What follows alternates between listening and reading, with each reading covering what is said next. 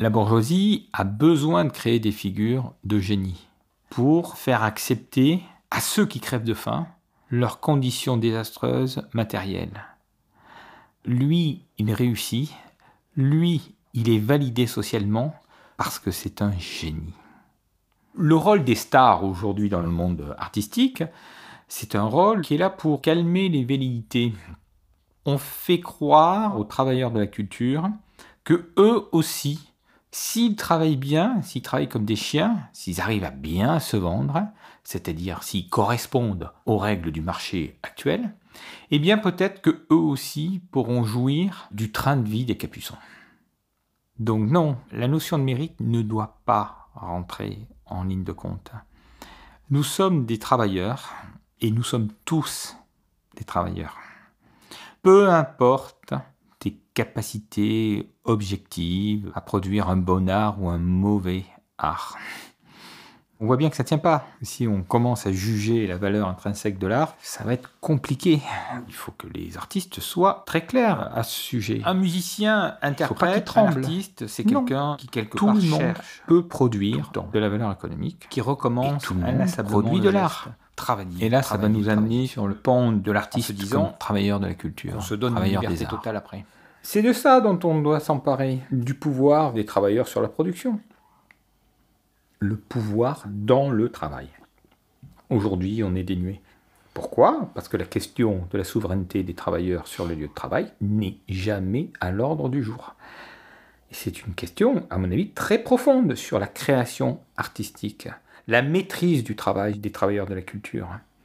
J'ai envie de dire que si ce podcast a a un intérêt, c'est aussi pour poser ce genre de questions, qui peut-être peut paraître euh, très éloigné par rapport à la production euh, artistique de l'armée des romantiques, mais je pense pas euh, au Mais final. non, en fait, non. ouais.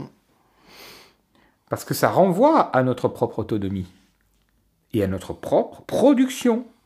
Encore une fois, l'armée des romantiques, elle n'est pas en dehors du marché capitaliste. Si elle veut vivre de son activité artistique, aujourd'hui, elle est obligée de ravaler sa salive et de mettre un peu d'eau dans son vin et non pas c'est beau ça. Et non pas dans son thé qui vient d'être versé.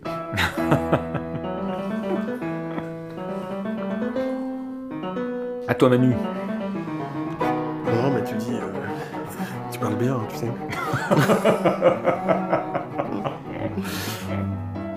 non, mais je pense que ces réflexions aussi sur le travail, ça vient nourrir euh, la démarche artistique finalement. Ce sont quand même des revendications profondes, en tout cas des envies aussi profondes de changer les méthodes de travail un peu quoi. Qui nous donnent aussi des choses à dire, euh, je trouve, euh, musicalement, même si ça paraît loin, mais c'est en tout cas une force de conviction. On parle souvent d'éloquence, de justesse du geste, donc c'est aussi une forme finalement d'inspiration. Une inspiration politique ou des rêves. euh, Une inspiration ou une aspiration Une inspiration. Ouais. Le Et fait donc, de- euh, d'être inspiré pour la musique romantique, on parle beaucoup de ça. Mais de je trouve, que les, l'inspiration. mais je trouve que les deux termes sont bons aussi. euh, Ou l'aspiration, bien sûr, l'aspiration ouais. à- Ouais. à une autonomie, pardon. Non, je me souviens que euh, ça pouvait être un terme banni aussi, l'inspiration. Accepter euh, qu'on pouvait laisser une part de notre créativité venir euh, spontanément. Hmm. Le non-contrôle. De non-contrôle, ouais. Mm. C'est vrai ça. Et euh, non, il me semble qu'à l'armée de romantique, ça a donné une sorte de terreau euh, assez fertile à notre inspiration artistique. La question de la maîtrise des travailleurs de l'art euh, sur leurs propres produits du travail n'est jamais posée. Il est urgent aujourd'hui de penser la maîtrise du travail concret chez les artistes. Ne plus dépendre du marché, ne plus être payé pour ce qu'on fait, mais être payé pour ce qu'on est. Aujourd'hui, on essaie absolument de remettre les artistes sur un marché du travailleur indépendant. C'est-à-dire que le 19e siècle, c'est le climax du travailleur indépendant. Il se paye sur la validation sociale du produit de son travail. Il fait quelque chose, il est obligé de le vendre sur un marché. S'il ne le vend pas, il ne peut pas avoir un revenu. Ça, c'est le salaire capitaliste. Les avancées sociales, donc communistes, du travail, disons, euh, au XXe siècle, ça s'est construit contre le travail indépendant. Avec l'avènement du contrat de travail, les conventions collectives, euh, la création de l'emploi. On a exigé des donneurs d'ordre qui deviennent employeurs, donc d'avoir des employés avec des protections, un droit au salaire minimum, des conditions d'embauche, des horaires de travail à respecter, des conditions de licenciement, un droit plus tard au chômage, une obligation de payer des cotisations sociales euh, pour les employeurs. Voilà, tout ça c'est une avancée encore une fois anthropologique du travail. Hein. Et puis on est allé encore plus loin. En 46, on a inventé euh, la qualification personnelle, c'est-à-dire qu'il y a des travailleurs qui ont un grade. Moi, en tant que prof de piano, je suis titulaire de la fonction publique territoriale, j'ai un grade à vie, donc un salaire à vie, tant que je reste dans la fonction publique territoriale. Ce grade, il ne va pas s'éteindre à la fin de mon activité professionnelle. Il va se transformer en salaire continué avec la retraite.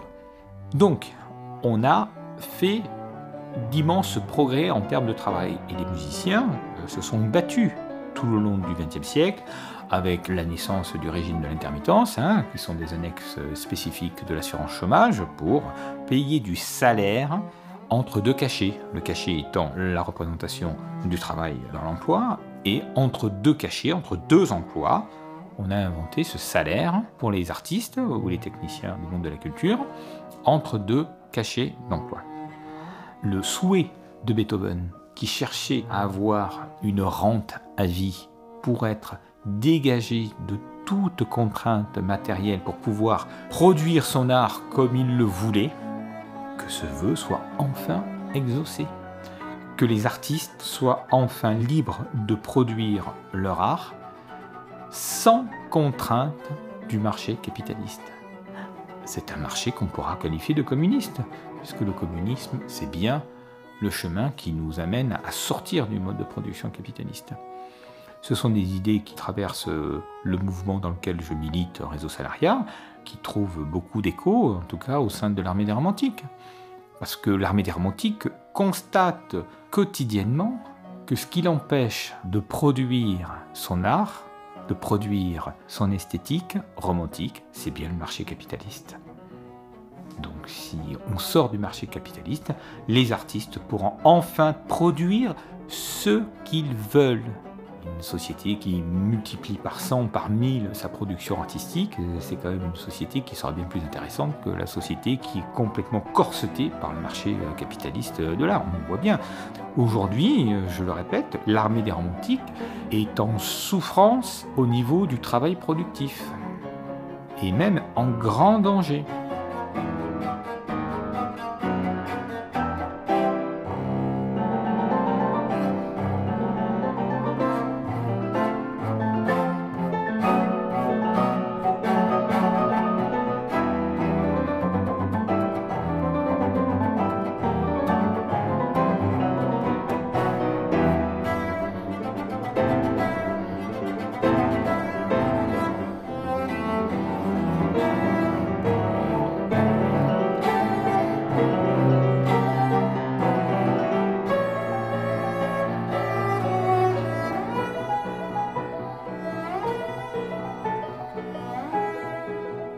Sur le plan historique, quand c'est Louis XIV qui finance son orchestre des 24 violons du roi, ça crée une valeur artistique.